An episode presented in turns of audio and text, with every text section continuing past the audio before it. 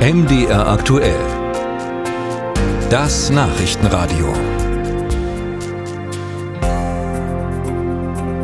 Die Bauern wollen ja auch heute wieder die Autobahnauffahrten in Thüringen und Sachsen-Anhalt dicht machen, denn die Bundesregierung plant, die Subvention für Agrardiesel schrittweise zu streichen. Und genau dagegen gehen die Bauern ja nun schon seit Wochen auf die Barrikaden oder eben besser gesagt auf die Autobahnauffahrten. Auch heute wollen sie diese wieder blockieren.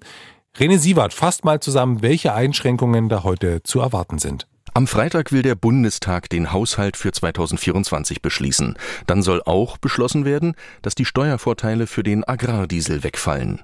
Noch haben die Bauern Hoffnung, dass sie diesen Beschluss mit ihren Demonstrationen verhindern können, sagt Klaus Wagner, Präsident des Landesbauernverbands Thüringen. Ja, freilich haben wir die Hoffnung und äh, wir kämpfen auch äh, bis zum Schluss.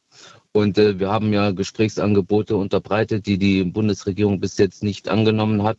Wir brauchen die konkrete Zusage, dass man ernsthaft an Gesprächen interessiert ist. Und da wäre ein Zeichen dafür, dass man den Beschluss zum Agrardiesel nicht fasst, sondern aussetzt und dann in Gespräche eintritt. Um das zu erreichen, wollen die Bauern heute nochmal ein Zeichen setzen. Nach Auskunft der Landespolizei Thüringen sind von 8 bis 13 Uhr an sämtlichen Autobahnauffahrten im Freistaat Kundgebungen angemeldet.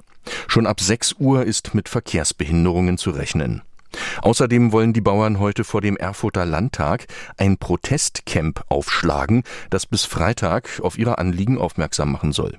Auch in Sachsen-Anhalt wollen die Landwirte heute wieder protestieren, sagt Landesbauernpräsident Olaf Feuerborn. Also geplant ist, dass wir in der Zeit von 8 bis 15 Uhr Autobahnauffahrten im ganzen Land Sachsen-Anhalt sperren.